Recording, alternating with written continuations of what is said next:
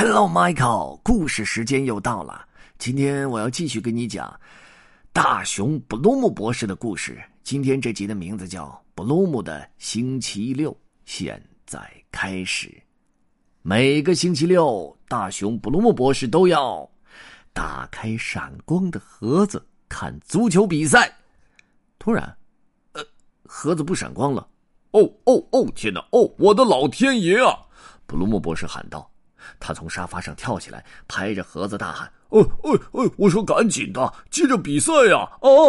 可是没用，盒子里什么都没有了，没有足球，没有足球场，最重要的是没有足球运动员，这让布鲁姆博士搞不懂。突然，他在盒子后面发现了一根电线。“哦哦哦！我的老天！”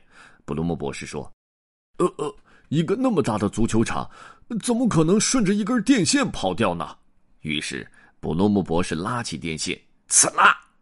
电线顺着墙就跑到了房顶上，这真让布鲁姆博士搞不懂。布鲁姆博士爬上房顶，但那儿还是没有足球，没有足球场，最重要的是没有足球运动员。在那里，只有一只乌鸦。嘎嘎嘎！哦喂，难道是你把我的足球运动员吃掉了吗？布鲁姆博士吼了起来，他太激动了，一下子从房顶上滑了下来。呃呃呃呀呀！咕噜咕噜咕噜咕，噗！现在，布鲁姆博士躺在草地上。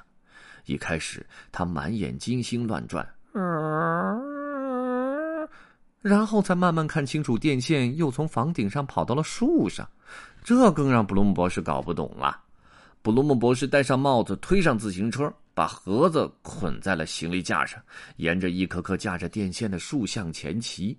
布鲁姆博士真能找回他的足球比赛吗？骑到一条小河边时，电线忽然不见了。可是河边也没有足球，也没有足球场，最重要的是也没有足球运动员啊！在河边有三只河狸，还有一架水车和一台仪器，这让布鲁姆博士真的搞不懂了。他们他们在干嘛？哎，请问你们看见我的足球运动员了吗？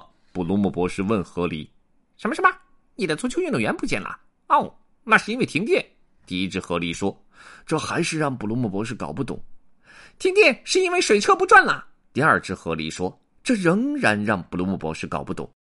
水车不转了，是因为我们力气太小，没法把水车搬到轮轴上去。”第三只河狸说：“哦哦哦，这下布鲁姆博士终于搞明白了。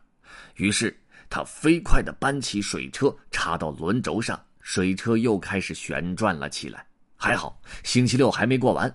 布鲁姆博士回到家，把电线插头重新插到盒子上，啪，盒子又开始闪光了。哦哦哦哦！我的老天！哦，我的老天！布鲁姆博士激动的又大叫起来，因为这会儿他的足球运动员们正坐在一辆辆小汽车上兜圈圈呢。这可让布鲁姆博士真搞不懂了。不过没关系，赛车节目布鲁姆博士也很喜欢看。